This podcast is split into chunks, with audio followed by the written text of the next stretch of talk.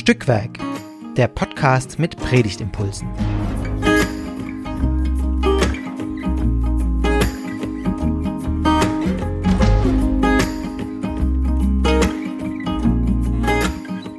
Hallo und herzlich willkommen zu Stückwerk, dem Podcast mit Predigtimpulsen.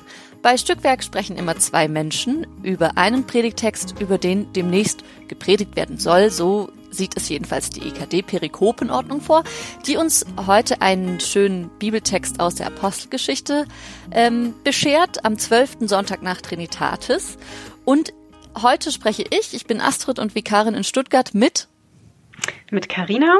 Ähm, ich bin Vikarin in Omenhausen bei Reutlingen. Genau. Und wir sind äh, beide in der Württembergischen Landeskirche Vikarin. Äh, daher kennen wir uns und du bist heute das erste Mal dabei und ich freue mich sehr, dass genau. wir zusammen sprechen. Bisher hast du nur gelauscht. Mhm, ich habe oft gehört und oft profitiert von dem, was gesprochen wurde. Mich habe hab mich inspirieren lassen und heute dachte ich, probieren wir das mal aus. Ich freue mich. Voll schön, ich mich auch. Dann genau hoffen wir, dass es für euch auch äh, was bringt, liebe HörerInnen. Entweder wenn ihr selber predigt oder auch wenn ihr einfach nur Lust habt zuzuhören und zu hören, was wir denn über die Berufung des Paulus und der Beginn, den Beginn seiner Verkündigung ähm, berichten. Denn äh, der Predigtext für den zwölften Sonntag nach Trinitatis steht in diesem Jahr im neunten Kapitel der Apostelgeschichte und den werden wir euch jetzt gemeinsam vorlesen. Der ist nämlich ziemlich lang, mhm. äh, 20 Verse und deswegen wird Karina erzählen und ich werde die Stimmen äh, versuchen zu füllen. Ja, probieren wir das mal aus. Okay. Saulus verfolgte immer noch die Jünger des Herrn und drohte ihnen mit Hinrichtung. Er ging zum Hohepriester und bat um eine schriftliche Vollmacht für die Synagogen in Damaskus. Er hatte vor, dort die Anhänger des neuen Weges aufzuspüren. Er wollte sie, Männer und Frauen, festnehmen und nach Jerusalem bringen. Auf dem Weg nach Damaskus, kurz vor der Stadt, umstrahlte ihn plötzlich ein Licht vom Himmel. Er stürzte zu Boden und hörte eine Stimme, die zu ihm sagte Saul, Saul, warum verfolgst du mich? Er fragte, Wer bist du, Herr? Die Stimme antwortete, Ich bin Jesus, den du verfolgst. Doch jetzt steh auf und geh in die Stadt, dort wirst du erfahren, was du tun sollst. Den Männern, die Saulus begleiteten, verschlug es die Sprache. Sie hörten zwar die Stimme, doch sie sahen niemanden. Saulus erhob sich vom Boden, aber als er die Augen öffnete, konnte er nichts sehen. Seine Begleiter nahmen ihn an der Hand und führten ihn nach Damaskus. Drei Tage lang war Saulus blind. Er aß nichts und trank nichts. In Damaskus lebte ein Jünger namens Hananias. Dem erschien der Herr und sagte zu ihm, Hananias. Hananias antwortete, Hier bin ich. Der Herr sagte, Steh auf und geh in die gerade Straße. Dort sollst du im Haus von Judas nach Saulus aus Tarsus fragen. Er ist dort und betet. In einer Erscheinung hat er einen Mann namens Hananias gesehen. Der kam zu ihm und legte ihm die Hände auf, damit er wieder sehen konnte. Hananias antwortete Herr, ich habe schon viel von diesem Mann gehört. Er hat deinen Heiligen in Jerusalem viel Böses angetan, und jetzt ist er mit einer Vollmacht von den führenden Priestern hierher gekommen. Er will alle festnehmen, die deinen Namen anrufen. Aber der Herr sagte zu ihm Geh nur hin, denn gerade ihn habe ich mir als Werkzeug gewählt. Er soll meinen Namen bekannt machen, vor den Völkern und ihren Königen, wie auch vor dem Volk Israel. Ich werde ihm zeigen, wie viel er leiden muss, weil er sich zu mir bekennt. Da machte sich Hananias auf den Weg und ging in das Haus. Er legte Saulus die Hände auf und sagte Saul, mein Bruder, der Herr hat mich gesandt, Jesus, der dir auf dem Weg hierher erschienen ist. Du sollst wieder sehen können und mit dem Heiligen Geist erfüllt werden. Sofort fiel es Saulus wie Schuppen von den Augen, und er konnte wieder sehen. Er stand auf und ließ sich taufen, dann aß er etwas und kam wieder zu Kräften. Hui. Ich glaube, es geht sogar noch anderthalb Verse weiter, aber es ist komisch. Oh ja weil da ist nämlich ein Umbruch im Abschnitt. Das stimmt. Wir, ich lese noch weiter. Es geht mhm. tatsächlich noch hier rein. Danach verbrachte Saulus einige Zeit bei den Jüngern in Damaskus. Er ging gleich in die Synagogen und verkündete dort, Jesus ist der Sohn Gottes. Ja. Ich finde es voll spannend. Ja, gerade meine gerade passiert ist, da aufzuhören. Mit meiner eigenen Aufmerksamkeit, weil ich dachte, boah, das ist so lang und da passiert so viel in dieser Geschichte, jetzt reicht's irgendwie. Ja, und ich finde, es ist ja auch voll der schöne Schluss zu sagen, ja. er kam wieder zu Kräften. Mhm. Aber ich finde es voll spannend, dass sie tatsächlich diese anderthalb Verse noch mitnehmen mhm. und aufhören mit Jesus ist der Sohn Gottes. Also das mhm. ist ja tatsächlich auch eine Entscheidung, ähm, nochmal hin zur Verkündigung, oder? Also ja. Also von dieser sehr bewegenden, packenden Story von Paulus, äh, der eben ja so schwach ist und dann durch die Bekehrung wieder zu Kräften kommt. Mhm. Und dann mhm. aber eben, was folgt aus der Bekehrung? Er verkündet den Sohn Gottes. Das stimmt. Also es geht halt einfach komplett über dieses persönliche Erleben hinaus mhm. mit den Auswirkungen, das es für ihn irgendwie hatte, was sich gezeigt ja. hat für andere auch. Mhm. Ja. Ja, wie geht's dir, wenn du diese, also diese Geschichte der Bekehrung nochmals liest und hörst? Mhm. Also ich bin ähm, fasziniert und gleichzeitig auch so ein bisschen befremdet von dem, was da geschieht, weil ich es ja einfach so nicht erlebe oder nicht erlebt habe, weil es mir einfach komplett fremd ist, was Paulus da mh, hm, widerfahren ist. Mhm. Und gleichzeitig finde ich, ist es so eine starke Geschichte. Mhm. Ähm, und ich finde es cool, dass man hier mal wieder narrativ predigen kann. Also ich werde nicht dran sein, aber ich fände es cool, weil mhm. äh, ich gerne über Geschichten predige. Ähm, das ist irgendwie kein so ein trockener äh, Klöppeltext, sondern ja, einfach eine, eine spannende Erzählung. Mhm. Ja, und irgendwie voll zentral, ne, für so diese ersten Christinnen, also diese Geschichte von, von dem bösen Saulus, der vom Verfolger zum Verkündiger wird. Mhm. Ähm, also schon, genau, einfach sehr, sehr berührend und ja, tatsächlich, also die Story mit dem, dass er dann nichts mehr sieht und geheilt wird und so, das, das hatte ich noch voll präsent. Aber tatsächlich, welche Rolle Hananias da spielt, war irgendwie, habe ich nicht mehr so im Gedächtnis gehabt und ich fand es voll spannend. Mhm. Also, was du im Vorgespräch auch über Hananias gesagt hast, also du, du hast dich ja auch irgendwie gefragt, welche Rolle nimmt der ein, ne? Mhm. Also bist du da zu einem Schluss gekommen? Mhm. Äh, noch nicht ganz, aber wie du auch sagst, also das, dieses andere, was Paulus da erlebt hat, das überlagert diese Geschichte so in mhm. dem, was man auch schon oft gehört hat. Oder ich mhm. habe mich ähm, jetzt auch nach langem mal wieder erinnert an ein Bild, was ich in, in Rom gesehen habe, in so einer kleinen Kapelle, eben auch Bekehrung von Paulus. Da sieht man einfach nur Paulus, der da irgendwie neben dem Pferd liegt und gleißendes Licht und er hält ja. sich die Hände vors Gesicht und es ist irgendwie diese gewaltige Szene und da fällt dieser Mann, dieser mhm. fromme Mann, ähm, irgendwie voll dahinter. Ähm, mhm. Ähm, ja. Aber ja, welche Rolle hat der? Ähm, also mir scheint er irgendwie so ein, wie so eine Art Seelsorger zu sein, der sich dann da kümmert um den, der da was erfahren hat, ähm, den so ein bisschen aufpeppelt. Dann am Ende ist es ja eigentlich schon eine Art Wunderheilung, die da irgendwie geschieht, dass der die Hände auflegt und dann mhm. sieht Paulus plötzlich wieder. Ähm, und ich finde, also das ist ja schon ein Bild, was stark spricht. Also weiß nicht, anderen Menschen sehen helfen oder anderen Menschen dabei helfen, etwas anders zu sehen. Mhm.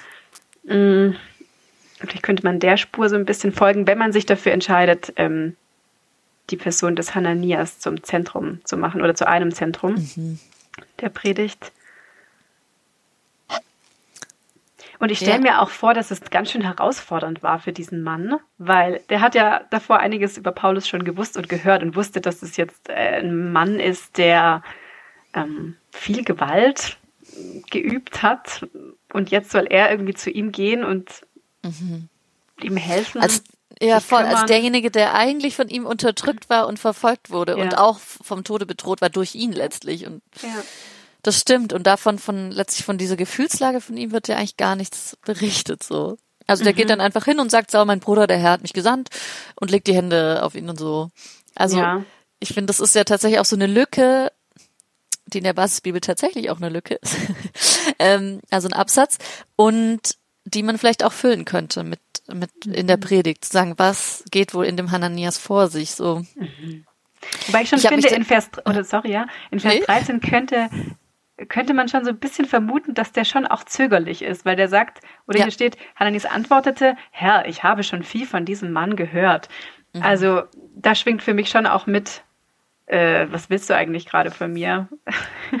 Voll, also so ein Unglaube darüber, mhm. ne? Und irgendwie auch ein in Diskussion treten mit Jesus. Ja. Also sozusagen, ey, also ernsthaft ist, kann ich mir einfach nicht vorstellen. So, mhm. das ist irgendwie auch cool. Also auch selbstbewusst, finde ich, von Hananias. Mhm. Und, äh, und eben wirklich auch eben mit dem, was er biografisch erfahren hat, auch unwirklich. Und das ist ja irgendwie dieses Wundersame auch. Also das, was du auch schon gesagt hast, so ein Heilungswunder letztlich, was da mit drinsteckt und halt irgendwie das letztlich Gottes Plan, sage ich jetzt mal, irgendwie halt über das hinausgeht, was unsere Erfahrungen sind. Das finde ich ja irgendwie auch mhm. einfach immer wieder eine schöne Erkenntnis, die ich auch immer wieder mache, dass ich denke, nee, das kann nicht sein. Und plötzlich hat sich jemand doch wo ganz anders hin entwickelt, wenn ich ihm wieder begegne und wo ich das Gefühl habe, ach cool, irgendwie können wir wieder gut miteinander oder so. Also jetzt in Bezug auf, auf zwischenmenschliche Beziehungen habe ich es tatsächlich schon auch erlebt, dass ich Leute manchmal das gar nicht zugetraut habe, dass sie sich wandeln.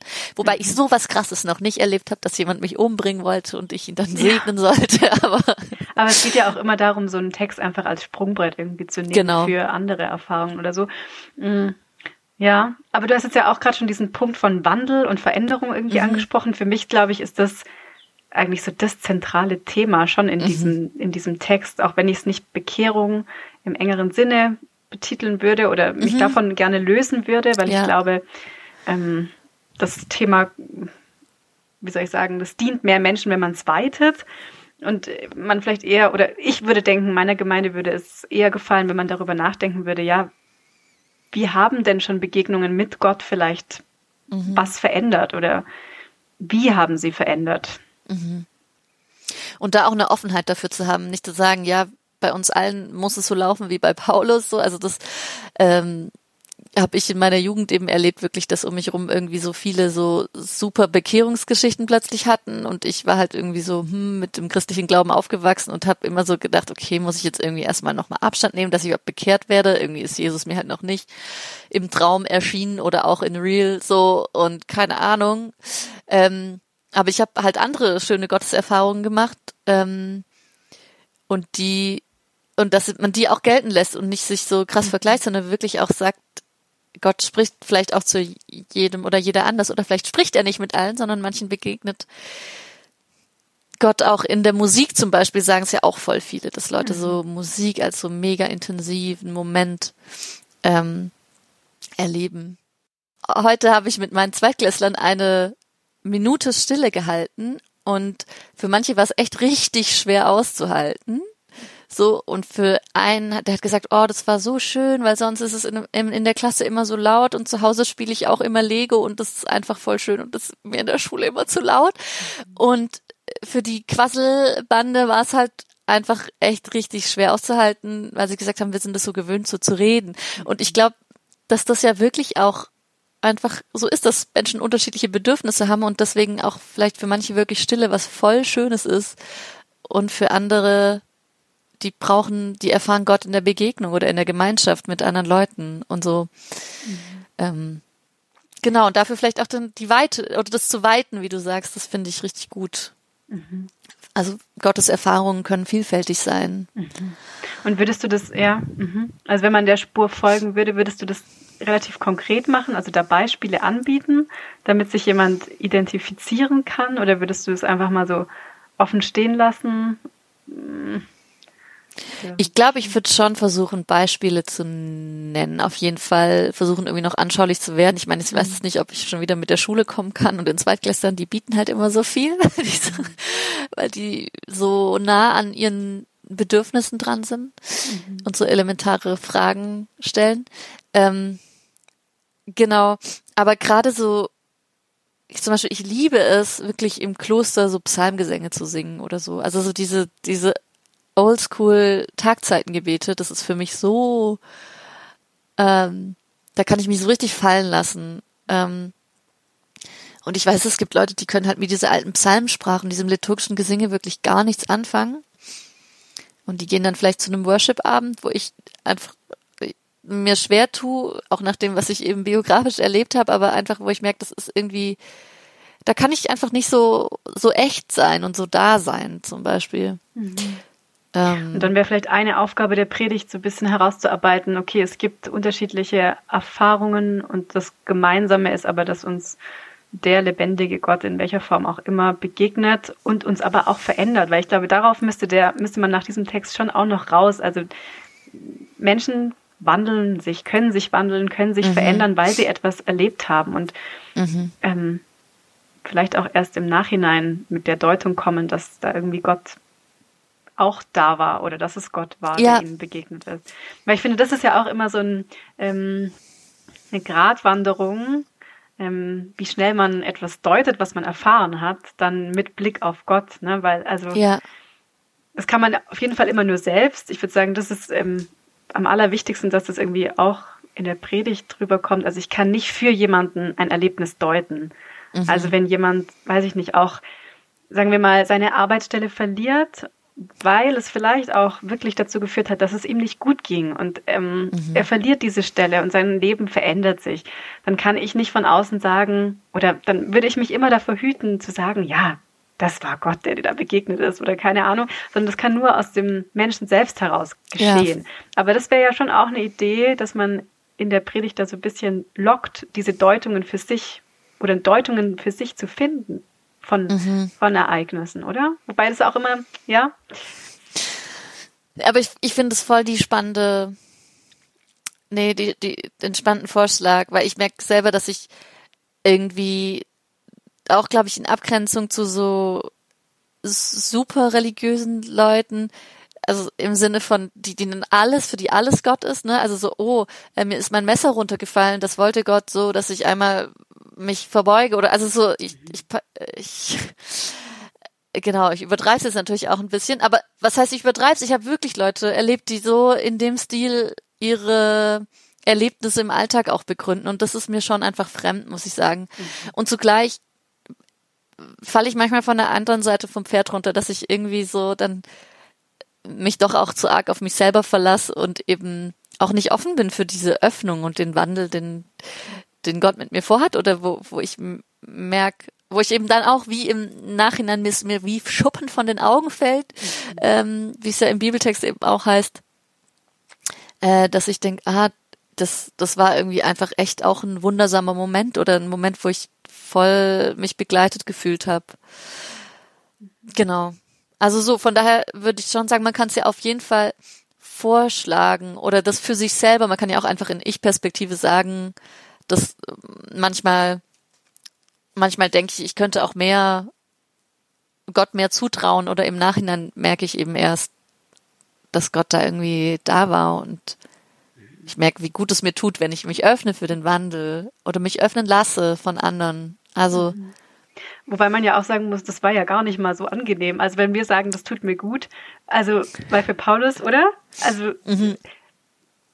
war das ja schon eigentlich super unangenehm. Also der ist erstmal drei Tage blind und der, der liegt da und ist einfach nur total fertig von diesem gewaltigen Erlebnis. Wobei das auch wieder eine Schablone sein könnte zu dem, was wir halt erfahren. Wir erfahren es vielleicht mhm. nicht so, sondern vielleicht tut es uns auch eher gut, wenn Gott uns in welcher Form auch immer begegnet ja. und uns wandelt. Aber es kann eben auch unangenehm sein. Oder ich meine, solche Dinge wie ein Schicksalsschlag, der irgendwann mhm. seine positiven Seiten zeigt, der ist halt erstmal richtig, richtig unangenehm. Ja, genau, in dem Moment.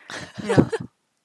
Voll, ja, ja, deswegen ist es wirklich, genau, es sind diese Deutungen auch echt so mit, im Nachhinein zu genießen. Mhm. Oder was heißt im Nachhinein, mit Vorsicht zu genießen, meine ich die Deutung im Nachhinein. Ja. Ähm, und natürlich, also jetzt auf der, ja, in so einer theologischen Ebene ist es natürlich voll so, dass es diese drei Tage und Nee, drei Nächte steht nicht, aber dass das sich ja wahrscheinlich schon auch auf Christus bezieht, mit dem drei Tage war er im Grab. Und dann eben auch in Vers 16, wo ähm, Jesus zu Hananias sagt, ich werde ihm zeigen, wie viel er leiden muss, weil er sich zu mir bekennt. Mhm. Tatsächlich, nachdem ich jetzt dieses ja irgendwie schon viel über Korinther und Kolosse und so gepredigt habe, denke ich, ah ja, da redet ja Paulus die ganze Zeit davon, wie viel er leidet und dass es eben auch zur Nachfolge gehört. Ähm, und das finde ich voll spannend, dass das tatsächlich in der Bekehrungserzählung auch schon festgesetzt ist. Also darüber bin ich tatsächlich gestolpert, weil für mich das eben auch so ein blendender Moment war, wie du sagst, von, also auch kunstgeschichtlich natürlich so dargestellt. Das ist so ein Wahnsinnsmoment. Aber dass eben alles, was damit einherging, äh, wir manchmal vergessen. Das ist gut, ja. dass du uns da nochmal drauf stößt. Ja, und das wiederum passt ja auch total zu diesem Namenswechsel, ne? Also der Saulus wird zum Paulus, der, weiß nicht, wie wird das immer übersetzt, der Erhabene wird zum Kleinen auf einmal, zu dem, der mhm. eben dient und der auch leidet und mhm. dem da einiges zugemutet wird mit seinem ja. neuen Auftrag. Ähm, ja. Mhm. Ja, voll den er sofort wahrnimmt. Er ging gleich in die Synagogen und verkündete dort. Also das ist schon krass. Nachdem er wieder bei Kräften ist, geht's los. Zack, zack. Mhm. Also echt, da steckt schon richtig viel drin. Ich habe tatsächlich jetzt gerade auch noch mal so eine Idee, ähm, was wie man es auch aufziehen könnte, also nochmal eine andere Variante nach dem, was du eben gesagt hast, mit diesem glänzenden Moment, dass er das auch überschattet, auch was da eigentlich an, vielleicht auch an seelsorgerlichem Gespräch oder an Therapie, Heilung geschieht, da von, von Hananias aus. Ähm, also dass man wirklich auch wirkungsgeschichtlich predigt und quasi sagt, ähm, an welchen, in welchen Momenten meines Lebens überstrahlt eigentlich irgendwas so krass das Erlebnis, dass ich diese leisen Momente, dieses Gespräch über See oder eben, wo halte ich mich fest an diese Wunder, diese ähm, oder auch die, die Sehnsucht nach so Action. Ähm, und aber eigentlich ist das, was wirklich dann passiert, äh, oder dieser Segen ja im Stillen, also wo er die Hände auflegt, in der Berührung vielleicht, in der Begegnung. Also so, weißt du, wie ich meine, dass, dass, dass man letztlich sagt, wir selber haben uns auch blenden lassen von dieser Action, vielleicht auch jahrhundertelang, weil man die natürlich viel schöner auch darstellen kann und schöner erzählen kann, auch schon äh, kleinen Menschen und großen Menschen. Aber eigentlich ist vielleicht dieser Moment, wo Hananias dem Paulus gegenübersteht, der entscheidende. Also, ich habe jetzt gerade nochmal so überlegt, das wäre vielleicht was, dem ich nachgehen würde. Mhm wäre zumindest mal eine erfrischend andere Perspektive auf diese ganze Geschichte, ja. Mhm. Und weiß ich, das ruft ja auch uns zu, mm, oder mir scheint es auch uns zuzurufen, wo können wir eben anderen Menschen so begegnen, wie dieser Hananias, dem Paulus? Also, mhm. wo können wir anderen, ja, so, so zärtlich fast schon irgendwie mhm. beiseite stehen und ähm, helfen, etwas zu sehen oder etwas vielleicht anders mhm. zu sehen mhm. oder den, den Weg, ähm, den sie jetzt eingeschlagen haben, kräftig jetzt zu gehen. Ja. Nachdem sie total erschüttert waren durch etwas, mhm. durch ein Erlebnis. Ja. Voll, also sowohl die Perspektive des Hananias, nur zu sagen, ich, ich begleite Leute und ich helfe Leuten zu öffnen, aber auch eben wirklich die Person zu sein, die empfängt und einfach sich öffnen lässt und auch irgendwie wirklich nochmal drauf schaut, wo hat man denn einfach auch sich richtig scheiße verhalten, so und einfach auch bereit ist, umzukehren. Also du hast irgendwie vorhin auch von so einer Neuausrichtung ja. ähm, gesprochen und ich finde tatsächlich Neuausrichtung auch ein schöneres Wort als Bekehrung oder ein sprechenderes auf jeden Fall, mhm. zu sagen, ich möchte mich auch neu ausrichten oder ich werde neu ausgerichtet auf etwas, was mir besser tut, also was mir gut tut, was mich, was mir heilsam begegnet, womit ich auch heilsam auf andere zugehen kann. Mhm. Und auch neu ausrichten, um mehr die Person zu werden, die Gott ähm, ja, die Gott in mir sieht oder die er mhm. in mir gemeint hat, weil das ist ja auch mhm. das Interessante an diesem Paulus, der meint davor, er hat seinen Auftrag gefunden, indem, mhm. dass er Gewalt übt und andere irgendwie fertig macht und auf einmal erscheint ihm sein Auftrag doch ein ganz anderer zu sein. Ja. Ähm, ja. Ich würde sagen, in diesem Thema Neuausrichtung kann man sich ja jeden Tag eigentlich wiederfinden, weil das zu jeder Sekunde eigentlich Thema sein kann und nicht so ein einmaliges Bekehrungs- Erlebnis eigentlich das Spannende ist, sondern eher dieses stündlich, minütlich könnte ich mich neu ausrichten und mich fragen, was hat Gott mit mir vor? Oder mhm. ist er gerade da? Will er mir gerade was sagen? Ähm, ja. Ja. Und ja, ich könnte mir zumindest vorstellen, dass wenn wir jetzt an das Kirchenjahr denken und auch an das Datum dieses Sonntags, dass das Thema Neuausrichtung schon passend ist, denn die Schulferien werden bald wieder beginnen, so meine ich zumindest. Ja die, die Schule, also die Schulferien die sind Schule, zu Ende, genau. genau Selbst in Baden-Württemberg dann, genau. Die Schule wird ja, ja hier in der mhm. Gegend wieder beginnen. Das heißt, für viele kommt schon auch wieder Trott und Alltag. Mhm. Der, mhm. der Sommer mit seiner Freiheit ist irgendwie vorbei. ähm, was so eine Chance ist, vielleicht darüber zu denken, ja, wie will ich eigentlich sein? Oder was hat mhm. Gott mit mir vor? Welchen Auftrag habe ich zu sein? Ja. Das finde ich, ja, das finde ich echt richtig passend und ich glaube, das könnte lebensweltlich auf jeden Fall auch irgendwie fruchten, zu sagen, wie so an, an, an Silvester, dass man sich was vornimmt, also so ein bisschen Vorsätze, ohne, also ich weiß nicht, ob ich jetzt Vorsätze als, als Wort gebrauchen würde, aber wirklich zu sagen, wo sehe ich Chancen, mich neu auszurichten, Abstriche zu machen woanders oder wo möchte ich Menschen anders begegnen. Also ich habe auch gedacht, das ist ja irgendwie auch eine Heilungsgeschichte von Hass. Also dass, dass Paulus so von Hass geheilt wird eigentlich. Also und ich glaube, das ist, also das merke ich auch, dass ich das auch immer wieder nötig habe. So diese einfach so böse Gedanken loszuwerden oder einfach mich selber dran zu erinnern, dass ich eigentlich so nicht umgehen will mit Menschen, wenn ich irgendwie mal was also wenn ich mich uncool verhalten habe. So. Ja, das stimmt. Oder da hat dann jeder vielleicht auch seine eigenen Themen, wo er das nötig hat. Es kann ja auch Überheblichkeit sein, sei es im, mhm. im Glauben oder in anderen Lebensbereichen. Ähm, ja. Ja. Ja, voll. Was mir gerade noch einfällt, ich weiß gar nicht, wie viel Zeit wir noch haben, aber mir fällt gerade noch auf, dass ich mir angestrichen hatte, in Vers 2, da bittet Saulus noch um eine schriftliche Vollmacht beim Hohepriester.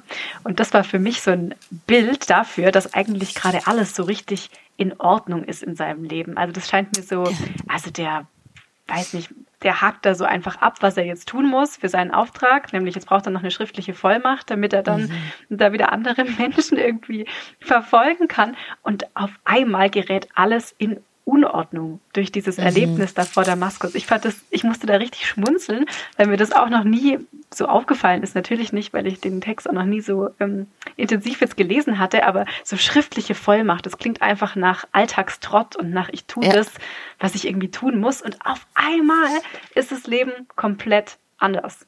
Alles ist umgekrempelt mhm. und auf den Kopf gestellt. Ähm, mhm. Ich würde denken, das ist auch eine Erfahrung, an die man super anknüpfen kann. Das stimmt. Das ist schön, dass du darauf nochmal äh, uns stößt, weil Hananias weiß ja auch davon. Also der sagt ja dann im Vers 14, und jetzt ist er mit einer Vollmacht von den führenden Priestern hierher gekommen. Also die mhm. wissen es schon, die ahnen, sie haben Schiss davor. Und dann, er, er wird alle festnehmen, die deinen Namen anrufen. Also für mich hat es auch so einen Übergang in einen anderen Herrschaftsbereich, sagt man immer wieder. Also so dieses, er ist beauftragt von irgendeinem Hohepriester und soll jetzt die Leute verfolgen, wahrscheinlich. Das erfahren wir nicht ganz genau, aber davon gehen wir mal aus. Ähm, und, und jetzt, obwohl er eben diese Vollmacht hat, äh, die Lizenz zu töten oder wie auch immer, ähm, lässt er die liegen und, und lässt sich befreien durch, durch Hananias so. Und das, das stimmt, das ist voll spannend auch nochmal so als, als Frage vielleicht an die Gemeinde oder als Leitfrage für die Predigt, von welchen Vollmachten lasse ich mich eigentlich leiten? So, oder was sind so meine Leitlinien, die mich, die mein Leben so trimmen und mein Trott vielleicht auch und wo kann ich mich davon befreien und mich irgendwie unter die Vollmacht Gottes stellen oder so finde ich, das ist echt nochmal voll der spannende Punkt, weil das so sehr konkret und anschaulich ist mhm. und ein Aspekt, den, den ich zum Beispiel auch nicht auf dem Schirm hatte mhm. und der irgendwie nochmal so eine schöne Perspektive ist auf die Geschichte. Ja, uh, ganz schön, ganz schön viel steckt da drin. Ich merke irgendwie eigentlich wäre es cool, jetzt da so eine Predigtreihe zu machen, so einmal über die Vollmacht und einmal über die Wirkungsgeschichte und einmal über ähm, Seelsorge und einmal über Wunder oder so. Also, ihr, ihr seid frei, euch was zu überlegen, was ihr davon auswählt oder ob ihr es ganz anders machen wollt. Karina, magst du noch was loswerden an die HörerInnen? Hm, ich bin erstmal noch in meinem Gedankenwirrwarr gefangen, aber ja, hoffentlich war irgendwas dabei, was man aufpicken kann. Hm, ja, ja, das wünschen wir euch, wenn ihr nicht predigt oder wenn ihr predigt, dass ihr was Schönes draus macht, was mitnehmen konntet, ähm, es euch auch Freude gemacht hat, uns zuzuhören. Mir hat es jedenfalls große Freude gemacht und das ist wirklich so vorbeigerauscht. Ich finde, es war jetzt echt so ein, ähm, ein schöner Ritt durch diese Erzählung und was man draus machen kann. Ähm, wir wünschen euch ähm, eine gute Predigt, wenn ihr eine haltet, einen guten Schulstart, dann auch bald wieder für die, die in die Schule müssen. ähm, und ja, schaut doch mal wieder vorbei, hört mal wieder rein. Und wenn ihr wie Karina auch einfach mal Lust habt mitzumachen, dann dürft ihr euch auch einfach sehr, sehr gerne melden bei uns. Macht's gut. Gutes Gelingen. Und bis zum nächsten Mal. Ciao.